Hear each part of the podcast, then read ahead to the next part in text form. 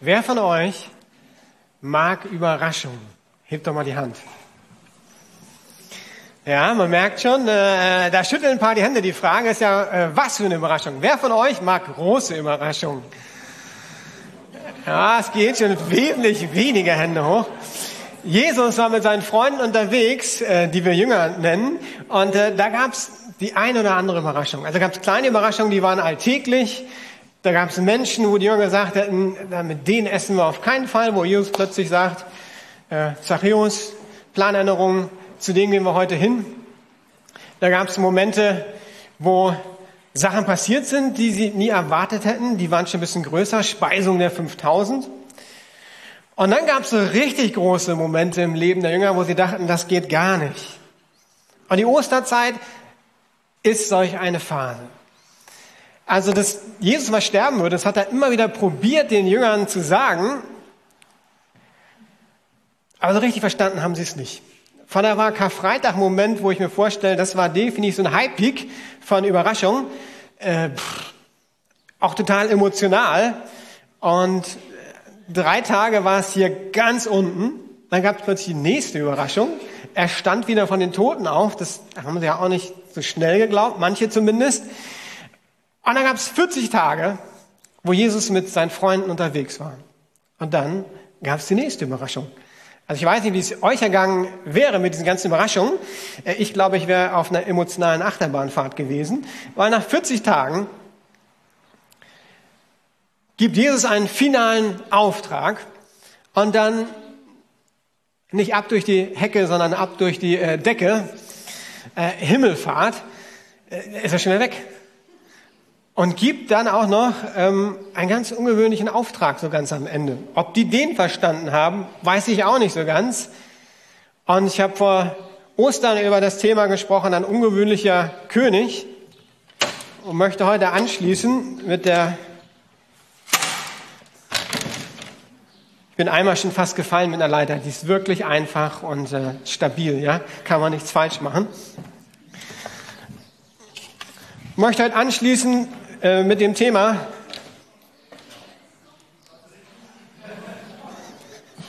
Ich krieg das hin. Und sonst müsste mich warnen. Aber ich habe einen Gottesdienst schon geschafft und beide Beine sind noch dran. Die Leiter. Okay? Aber ich turne auch nicht rum auf der Leiter, das ist nicht meine Begabung. Also da gibt es diesen Auftrag. Am Ende seines Lebens, nach den 40 Tagen, ist das wie ein Vermächtnis, das Jesus weitergibt. Und ich möchte das heute mit euch anschauen und habe einen Vorschlag, der fast unmöglich ist, aber gerade wenn du vielleicht zum ersten Mal hier bist und noch gar kein Christ bist, finde ich äh, das eine richtig gute Möglichkeit, den richtig zu verstehen. Und zwar ist der Missionsauftrag ja mit dem Hintergrund von drei Jahren Dienst von Jesus geschrieben. Wir haben jetzt 2000 Jahre Kirchengeschichte. Und deshalb fällt uns, glaube ich, das manchmal gar nicht so leicht, diesen Text richtig zu verstehen. Und wenn du es kannst, würde ich dich ermutigen, schieb mal 2000 Jahre Kirchengeschichte zurück und lass dich ein auf die Jünger. Also du hast nur drei Jahre Erfahrung mit Jesus, mehr nicht. Und alles andere um wir auszublenden. Also du warst drei Jahre mit Jesus unterwegs.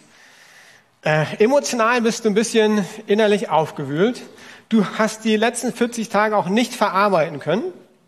Und dann kommt dieser Auftrag. Da ging Jesus auf seine Jünger zu, er ging auf dich zu und sprach, ich habe von Gott alle Macht im Himmel und auf der Erde erhalten. Deshalb Geht hinaus in die ganze Welt und ruft alle Menschen dazu auf, meine Jünger zu werden. Tauft sie auf den Namen des Vaters, des Sohnes und des Heiligen Geistes. Lehrt sie, alles zu befolgen, was ich euch aufgetragen habe. Ihr dürft sicher sein, ich bin immer bei euch, bis das Ende dieser Welt gekommen ist. Ich möchte für die Predigt beten. Jesus, ich danke dir, dass ähm, dass du auf die Welt gekommen bist. Wir haben ganz viele Lieder gerade gesungen, die über dein Leben, dein Sterben, deine Auferstehung gegangen sind. Aber dann gab es diesen Auftrag ganz am Ende und plötzlich sind wir mittendrin. Und viele haben den Auftrag schon ganz oft gehört. Und ich bete so, dass du uns den neu lebendig machst, Heiliger Geist. Komm und sprich du zu uns. Amen. Also dieser ungewöhnliche Auftrag, der fängt für die Jünger, ja, nicht total ungewöhnlich, aber jetzt müsst ihr euch vorstellen, die waren eigentlich nur in Israel, die Jünger. Wer war schon mal in Israel von euch? Wie groß ist Israel? Relativ überschaubar. Und äh, also diese zwölf, die drei Jahre in einem überschaubaren Rahmen unterwegs waren, kriegen plötzlich den Auftrag, geht hin in alle Welt. Boah, ist jetzt ja nicht gerade klein, ne? Geht hin in alle Welt. Also plötzlich sind sie im, im Boot, die gute Nachricht weiterzugeben in Wort und Tat. Das, was Jesus gemacht hat, nur Jesus war nicht mehr da. Das ist die gute Nachricht für euch. Die Jüngern ging es genauso wie dir und mir. Also er war nicht mehr da, als dieser Auftrag an sie weitergegeben wurde. Und das ist der Auftrag an uns. Als Lukas-Gemeinde haben wir das ja definiert im Wert, jeder macht Gott bekannt. Wir geben unseren Glauben weiter, weil es das Beste ist, was einem Menschen passieren kann. Das Beste. Warum konnte Jesus diesen Auftrag voller Hingabe aussprechen? Ich glaube, das ist der Punkt, weil er wusste, das Beste, was einem Menschen passieren kann, ist Jesus Christus. Als wir jetzt Ostern hatten, da verschickt man ja so Nachrichten. Ich habe auch eine kleine Nachricht an wenige Personen äh, geschickt. Ich bin nicht so der äh, große Messenger vor dem Herrn. Aber ich überlegt, was schreibe ich. Ich habe ein Bild von jemand anders genommen, kopiert, ne, schon mal einfach. Und dann habe ich geschrieben, das Beste, was mir passieren konnte. Der Herr ist auferstanden. Darum geht's. Darum haben wir den Alpha-Kurs. Und wenn mich was bewegt, ist dann zu Menschen zu sehen, wie sie Jesus kennenlernen. Und das ist der Auftrag erstmal. Und ihr kennt den, von daher brauche ich da nicht so lange darüber zu sprechen. Äh, einmal hier. Also, die gute Nachricht weiterzugeben ähm, in die ganze Welt. Gucken wir kurz mal Berlin an, dann scheinen wir ja genau richtig zu sein. Der soll ja an alle Nationen weitergeben, dieser das, die gute Nachricht. Und ähm, es gibt 195 Nationen, die von der UNO anerkannt sind. Ich war überrascht, wie viele dieser Nationen in Berlin vertreten sind. Ein Vorschlag eurerseits. Wie viele Nationen sind in Berlin vertreten von den 195? Bisschen lauter für mich? 167. 193. Das wären schon sehr viele. Also, ein paar Nationen streitet man sich sicherlich, ob die jetzt anerkannt werden oder nicht, aber 170 waren es die, die ich gelesen habe. 170. Also scheinbar sind wir in Berlin genau richtig. Wir müssen nicht mal reisen, weil wir 170 Nationen bei uns in Berlin haben. Und Jesus sagt erstmal, pass auf, jetzt seid ihr dran und ihr seid das Team. Sagst du, wie ich? Ja, ein anderes Team hat er nicht. Ähm, und andere gibt es auch schon genug. Dich gibt es nur einmal, ja? Dann geht's weiter und Jesus sagt, tauft sie im Namen des Vaters, des Sohnes und des Heiligen Geistes. Also er geht davon aus, dass Menschen Jesus kennenlernen, sonst können sie nicht getauft werden. Das steht hier nicht drinnen, ne? aber wir sollen nur taufen, die sich für Jesus entschieden haben. Er geht davon aus, wir werden das Wort Gottes verkündigen.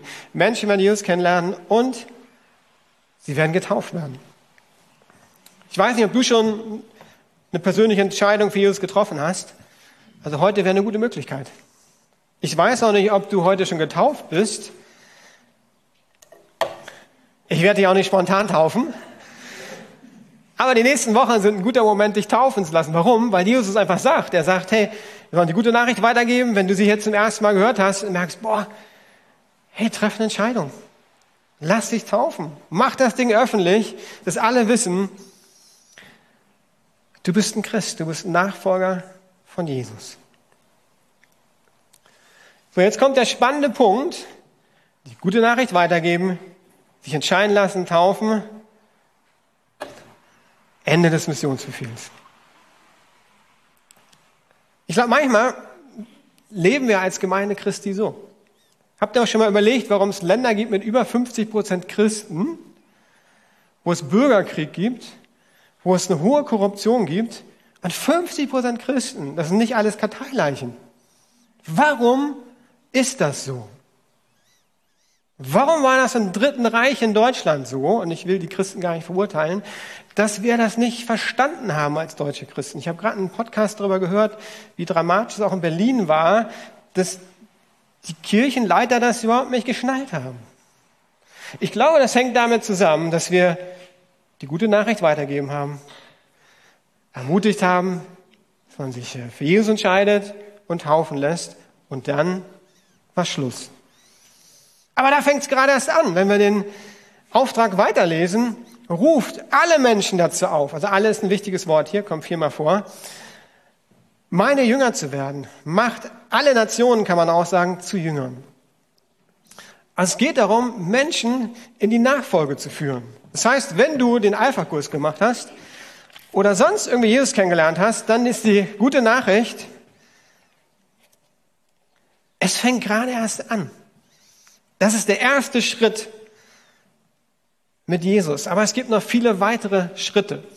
Jetzt ist das Wort Jünger, ja, so im 21. Jahrhundert ein Wort Jünger, soll ich jetzt Jünger werden? Also, äh, wir den Bart abschneiden, dann sehe ich ein paar Jahre jünger aus oder worum geht's? Und es gibt ein Wort, das ein bisschen sperrig ist im Deutschen, was dem aber ganz gut auf die Spur kommt. Du sollst Azubi von Jesus werden. Ey, warte mal. Ihr habt doch studiert. Ja, aber das Wort passt nicht wirklich in dem Kontext. Wenn wir die Jünger angucken, und das Prinzip des Rabbis, dann wurden die gerufen, ihm nachzufolgen und waren mit Jesus unterwegs und haben denen einfach geholfen. So, Jesus hat den sozusagen, hat sie trainiert, aber die waren da auch, Jesus einfach praktisch zu unterstützen. Mein Bruder äh, war Azubi, hat Kfz-Mechaniker gelernt. Im ersten Jahr, wisst ihr, was die Azubis immer machen mussten? Fegen, die Werkstatt fegen. Ne? Bis das zweite Jahr kam, die neuen Azubis da waren. Aber das Bild beschreibt viel besser als Studenten oder irgendwas, was wir als Christen, als Nachfolger Jesu sein sollen, Azubis. Mittendrin. Jesus nachfolgen. Sören Kierkegaard, ein dänischer Philosoph und Christ, der im 19. Jahrhundert gelebt hat, sagt, Jesus Christus will nicht Bewunderer, sondern Nachfolger. Der Bewunderer ist die billige Volksausgabe des Nachfolgers. Okay, der Bewunderer ist die billige Volksausgabe des Nachfolgers.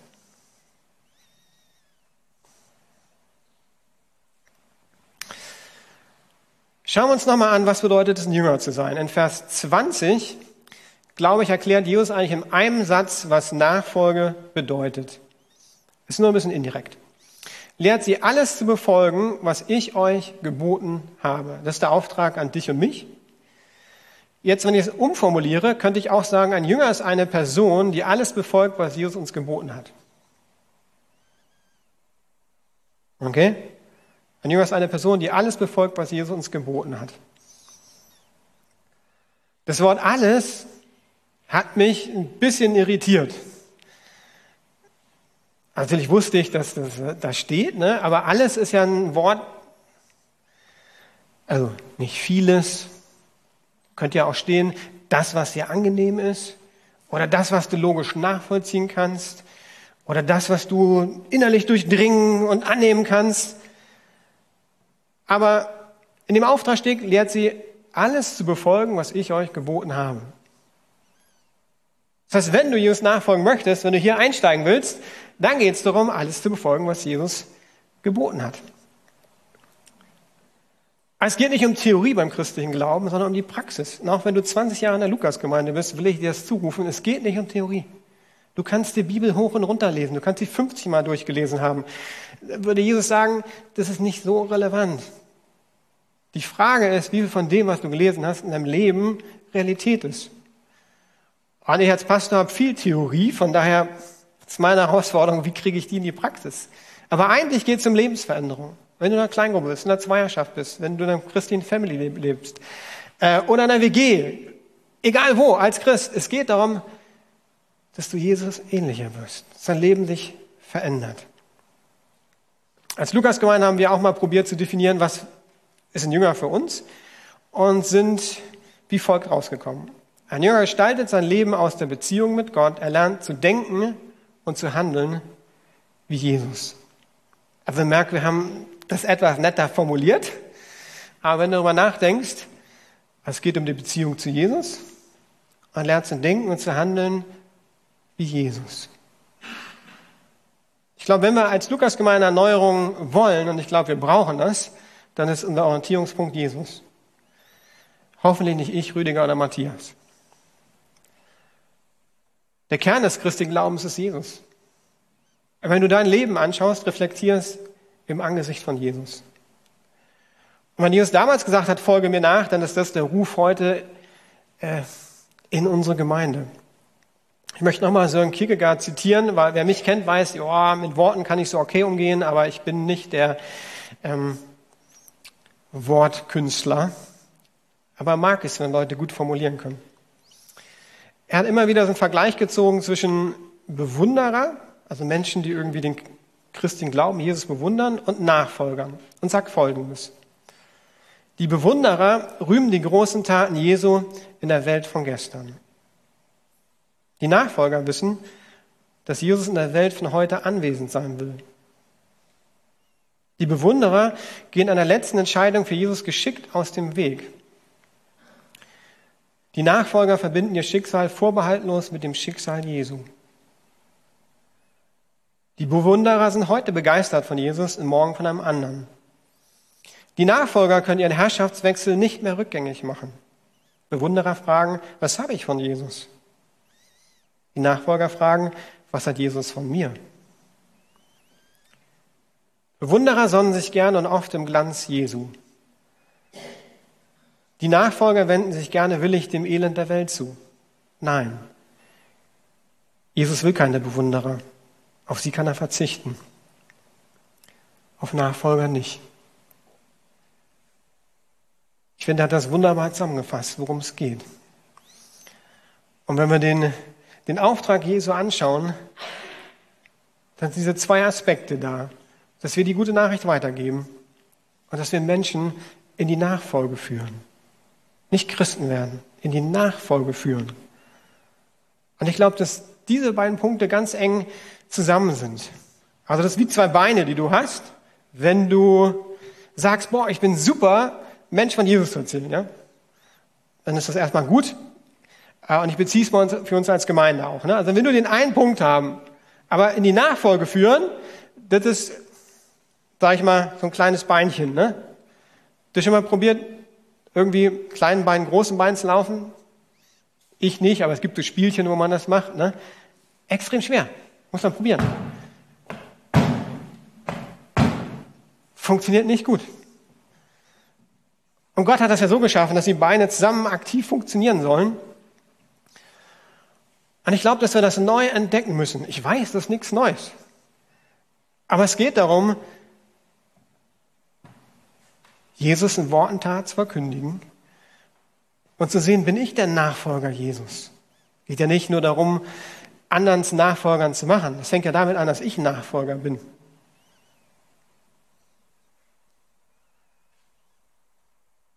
Zwei Beine oder zwei Seiten einer Münze. Jesus hat das ja vorgelebt, äh, per Excellence. Auf der einen Seite hat er gepredigt an Menschen, die Jesus noch nicht kannten, die gute Nachricht weitergeben. Auf der anderen Seite hat er die 70, die 12, die 3, die 2, die 1, die er ganz bewusst begleitet hat. Er hat beide Aspekte in seinem Leben eingebaut. Und wenn wir als Lukas-Gemeinde neu zu Gott durchbrechen wollen, glaube ich, müssen wir die beiden Aspekte neu entdecken. Und das ist eine persönliche Herausforderung. Und die spannende Frage in dem ist, wem gilt denn dieser Auftrag? Also wenn du jetzt ganz ehrlich im Herz hörst, du sollst die gute Nachricht weitergeben und du sollst Menschen in die Nachfolge führen. Das ist ein bisschen komplexer, ne? Äh, Menschen in die Nachfolge zu führen. Ist das nicht doch ein Spezialauftrag, der eigentlich nur für die zwölf Jünger gegolten hat? Und wenn er nur für die zwölf Jünger gegolten hat, dann können wir uns doch auch entspannen. Oder aber, wir haben ja auch begabte und äh, trainierte Personen und andere sind anders begabt. Also die Pastoren sind die, die den Job machen und wir anderen, wir ermutigen sie und feuern sie an. Oder vielleicht gibt es ein paar Leiter, die einfach super sind in einem Bereich oder beiden Bereichen. Oder wir sagen, na, das ist klar, das machen wir alles, aber der Bereich, also Menschen in die Nachfolge zu führen, ne, das kann ich nicht. Das ist für die Profis. Ich glaube, an dem Teil entscheidet sich die Predigt. Weil wenn du sagst, das ist für die Profis, dann kann ich jetzt eigentlich aufhören und sagen, äh, Amen. Äh, also nicht Amen dazu, aber dann ist die Predigt vorbei. Ich freue mich aufs Bibelprojekt, weil wir schauen uns die Apostelgeschichte an. Und die Apostelgeschichte beantwortet eigentlich die Frage, wie sind die ersten Christen? Und du bist ja gerade erster Christ, also ne, du drei Jahre mit Jesus unterwegs gewesen. Und äh, lass uns doch mal anschauen, was ist dann passiert. Die haben ja extremes Wachstum erlebt in Jerusalem. Tausende Leute haben sich für Jesus entschieden. Was haben die gemacht? Kleingruppen. Aber mit zwölf Kleingruppenleitern wären die nicht weit gekommen. Mit ein paar tausend Leuten. Mit 70 auch nicht weiter. Wenn du Kleingruppen A20 hast, 70 Personen, die schnellen Rechner,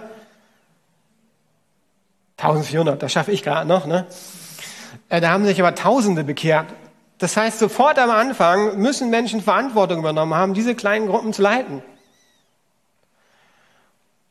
Und dann ist relativ schnell eine Verfolgung entstanden. In Apostelgeschichte 8, Vers 4 lesen wir, die aus Jerusalem geflohenen Gläubigen verkündeten überall die rettende Botschaft von Jesus. Also sie werden verfolgt, sie gehen in andere Städte und was passiert? Sie geben die gute Nachricht weiter. Ein Großteil der Apostel war mal in Jerusalem. Also wer hat die gute Nachricht weitergegeben? Na, du und ich. Wer hat Leiter trainiert oder Menschen in Nachfolge geführt? Na, die, die vor Ort waren. War auch ganz schön chaotisch manchmal, wenn wir die Briefe lesen.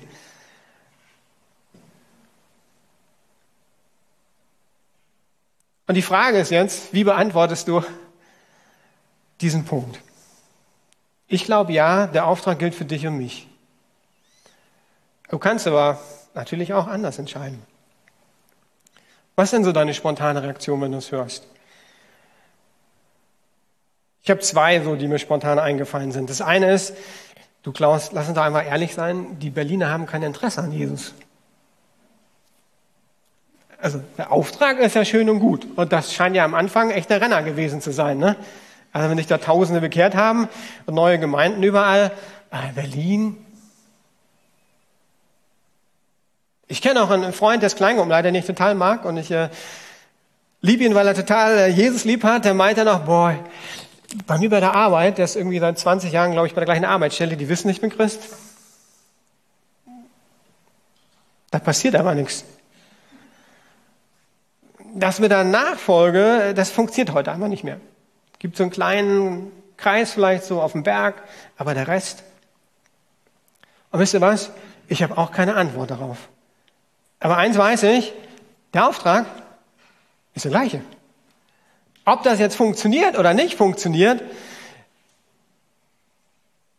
dem Auftrag können wir uns nicht entziehen. Und ich würde sagen, lass uns den Weg von Jesus studieren. Lass uns da einmal nochmal neu die Evangelien angucken, Jesus angucken und ihm nachahmen. Es geht nicht um mich. Es geht um keinen Pastor hier. Es geht um Jesus. Und dann überlassen wir Jesus auch die Resultate. Von der ist meine Herausforderung zu sehen, okay, wo kann ich gute Nachricht weitergeben und äh, wo kann ich Menschen die Nachfolge führen? Wenn das für alle Christen ist, ist das deine Aufgabe. Und ich habe noch eine gute Nachricht. Ähm, ich hatte ja das Privileg, zwei Alpha-Kurse zu leiten in den letzten Jahren und da habe ich gemerkt, das stimmt gar nicht, dass Menschen nicht Jesus finden in Berlin.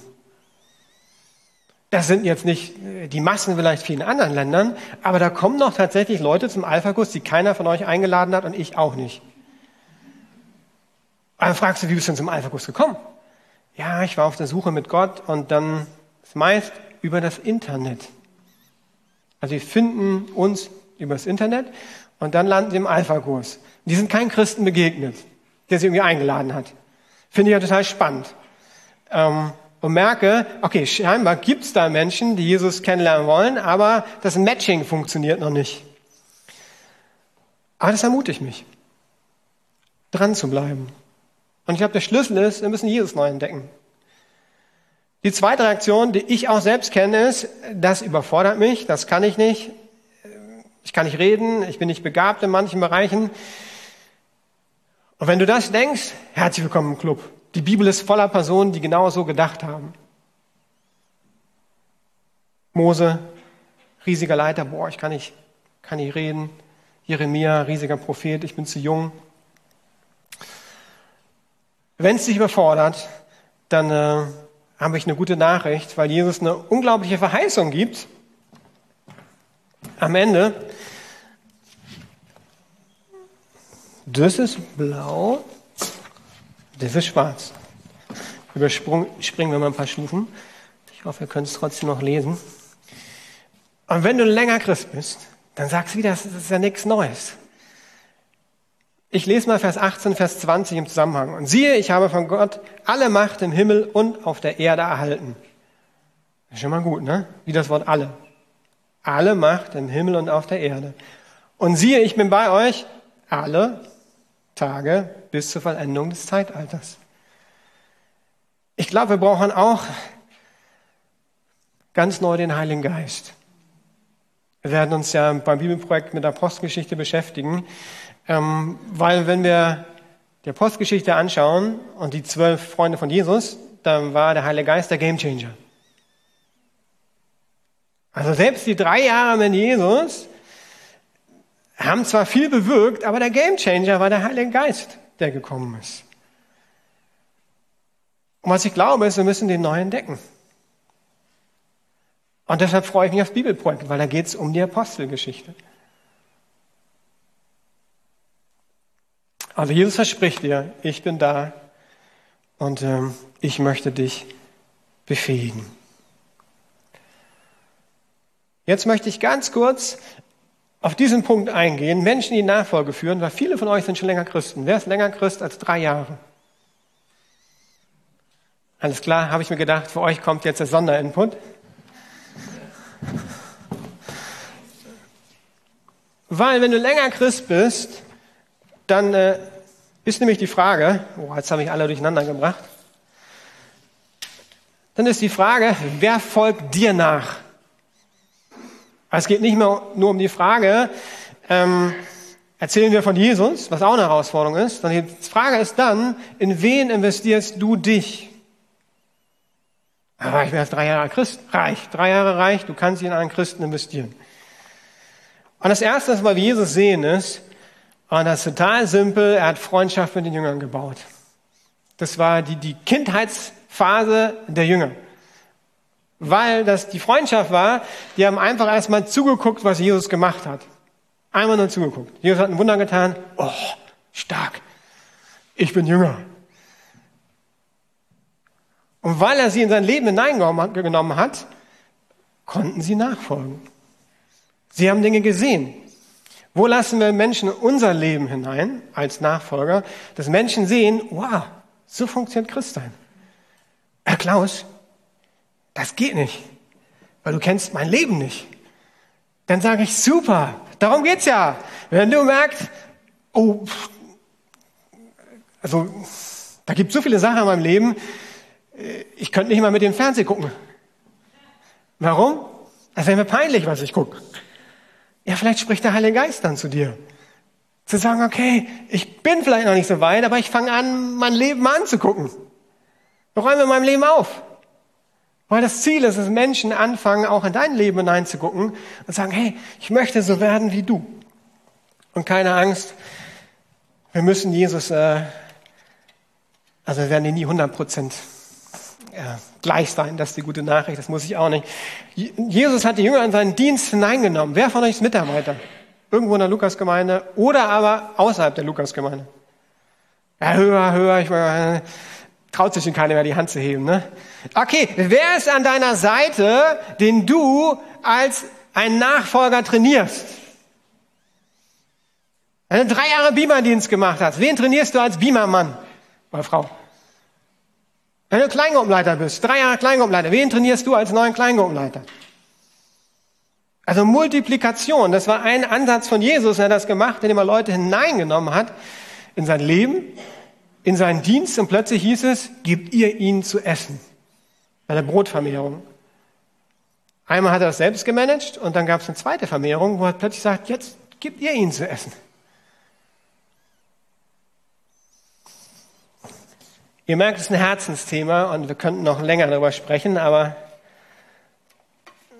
und dann hat er sie ausgesandt, Menschen in die Nachfolge zu führen. Wen hast du denn ausgesandt in deinem Leben, dass er sozusagen deine Nachfolge antritt?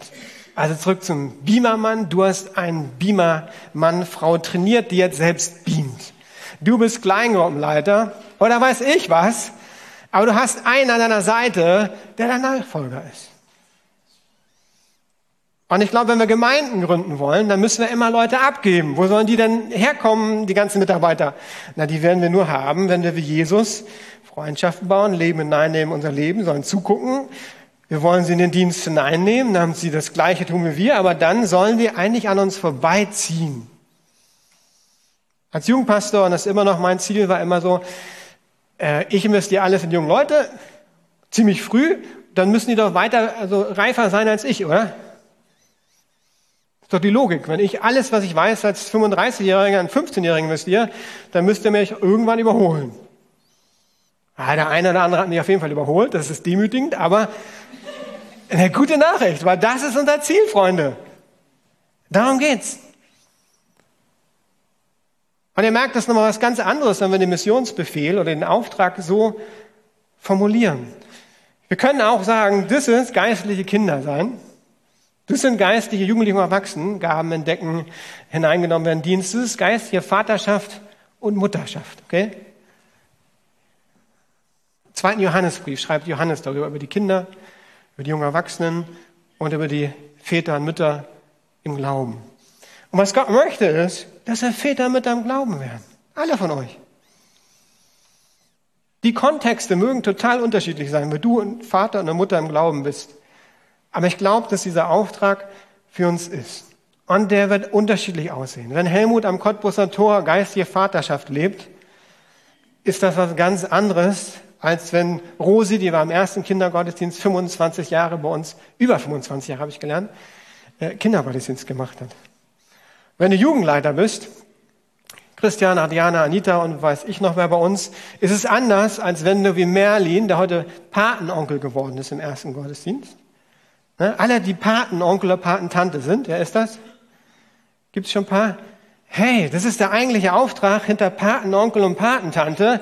Du sollst deine Paten begleiten, dass sie Jesus kennenlernen und dass sie geistlich reifen. Mein Vater war Lehrer an einem Gymnasium, ganz schnöde, also kein christliches Gymnasium, äh, viele, viele Jahre. Er war geistlicher Vater für Schüler.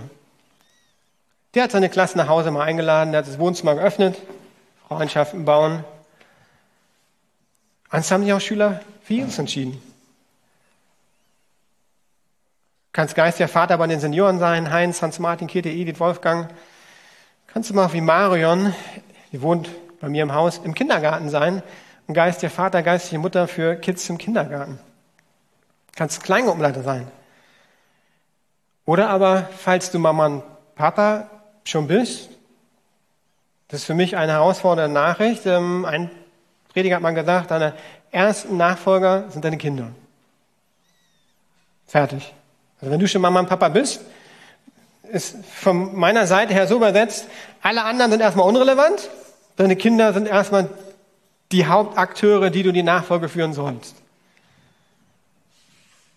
Das heißt, das ist, wo wir Zeit investieren und den Fokus setzen. Und je nachdem, wo Gott dich hingestellt hat, brauchst du halt ganz unterschiedliche Fähigkeiten, Begabungen. Aber der Auftrag, der ist der gleiche. Und heute Morgen ist die ganz einfache Frage, möchtest du diesen Auftrag neu annehmen? Warum? Das braucht Zeit. Darum hat Jesus äh, drei Jahre in zwölf Leute investieren. Das ist ja höchst ineffektiv, oder? Er hätte auch eine Uni gründen können. Er hätte eine Schule gründen können. Hat er aber nicht. Das haben wir später gemacht. Ich will nicht sagen, dass alles falsch ist, Unis zu gründen und so weiter und Bibelschulen. Ähm, aber ich glaube, wenn wir als Gemeinde das neu entdecken wollen, dann brauchen wir ja Menschen, die sich investieren. Menschen, die reinnehmen. Ich habe ja lange Riptide geleitet. Wenn ich junge Leiter reingenommen habe, das hat es erstmal komplizierter gemacht. Und die wollten auch nicht immer, was ich will. Dann habe ich jetzt Leiter eingesetzt und dachte, oh, was mache ich denn jetzt? Ja, dann kannst du beten, lässt die machen und vielleicht ein Jahr später entdecken sie, oh, war doch eine gute Entscheidung, was Klaus gesagt hat. Es braucht Zeit. Und ich glaube, wir müssen Prioritäten setzen. Ich suche immer wieder geistliche Väter und Mütter, nennen wir auch Mentoren. Das gilt jetzt nur für die Älteren. Alle unter 25, äh, 27 können sich entspannen. Das sind ja einige. Und merke, es ist zunehmend schwieriger, Mentoren zu finden. Und das soll keine Anklage sein. Ich sage lediglich, der Auftrag ist ja da, geistliche Väter und Mütter zu sein. Und das dürft ihr gerne auch im Job machen natürlich. Äh, Gemeinde wäre auch nicht schlecht. Und das hat einfach damit zu tun, dass Berlin komplexer wird, Arbeit schwieriger wird. Aber ich glaube, das ist eine Berufung der Lukasgemeinde eigentlich. Wir sind generationsübergreifend. Wir haben das Privileg, geistliche Väter, Mütter zu haben. Und ich möchte euch ermutigen, ich bin ja auch in dem Alter, ähm, vielleicht ruft dich Gott neu, geistliche Vater und Mutter zu sein für Menschen. Und das braucht Prioritäten, weil wir alle haben wenig Zeit. Ich habe auch gemerkt, es braucht die Bereitschaft zu lernen, sich auf Neues einzulassen. Wenn du Nachfolge leben willst, auf Jesus basierter Grundlage, hat das mit Veränderung zu tun. Und wisst ihr was? Wenn ich total ehrlich bin, ich mag Veränderung, aber nur in bestimmten Punkten. In anderen Punkten mag ich keine Veränderung. Aber ich glaube, darum geht's. Sich auf Jesus einzulassen, ihm nachzufolgen und bereit zu sein, ja, ich, ähm, ich gehe diesen Weg. Und es geht darum, Gemeinschaft zu leben, weil ohne Gemeinschaft ist Nachfolge meines Erachtens nicht möglich. Wenn du in keiner Kleingruppe, keiner Zweierschaft, keiner Minigruppe bist, würde ich dich ernsthaft ermutigen, such dir das, weil ich glaube, Nachfolge ist nur in Gemeinschaft möglich. Damit bin ich am Ende. Ich möchte immer noch zwei Fragen stellen. Jesus war total vom Heiligen Geist geleitet und extrem strategisch. Mögen manche nicht hören, war aber trotzdem. Das heißt, wer ist die Person, die du gerade die gute Nachricht weitergeben möchtest? Das dauert ja manchmal Jahre. Also wer ist das? Für wen betest du? Wo bist du dran? Und das spreche ich auch zu mir selbst. Und äh, wer sind die Personen, die du in die Nachfolge führst? Und wenn du, wie gesagt, länger als drei Jahre Christ bist, nimm das mal mit möchte beten. Jesus, ich danke dir für diesen äh, Auftrag und ich empfinde den selbst als herausfordernd. Das ist jetzt nicht so, dass ich sage, alles easy, sondern merke, dass ich viel zu lernen habe. Und möchte so beten, Heiliger Geist, dass du neu zu uns redest. Dass wir dich neu entdecken, dass wir den Heiligen Geist neu entdecken. Und das Thema raus, ähm, wir wirklich Salz und Licht sein können. Dass Menschen neu dir begegnen. Und dass sie Nachfolger werden. Und dass wir Multiplikatoren werden, andere trainieren mit den Gaben, mit den Erfahrungen, die wir mit dir gemacht haben, Jesus. Und ich möchte zu beten für diese Woche, für die Kleingruppen, wenn man das vielleicht mit irgendjemandem bespricht, in der WG, am Familientisch. Heiliger Geist, dass du zu uns redest. Wo stehe ich? Und wo möchtest du, dass ich den nächsten Schritt gehe? Amen.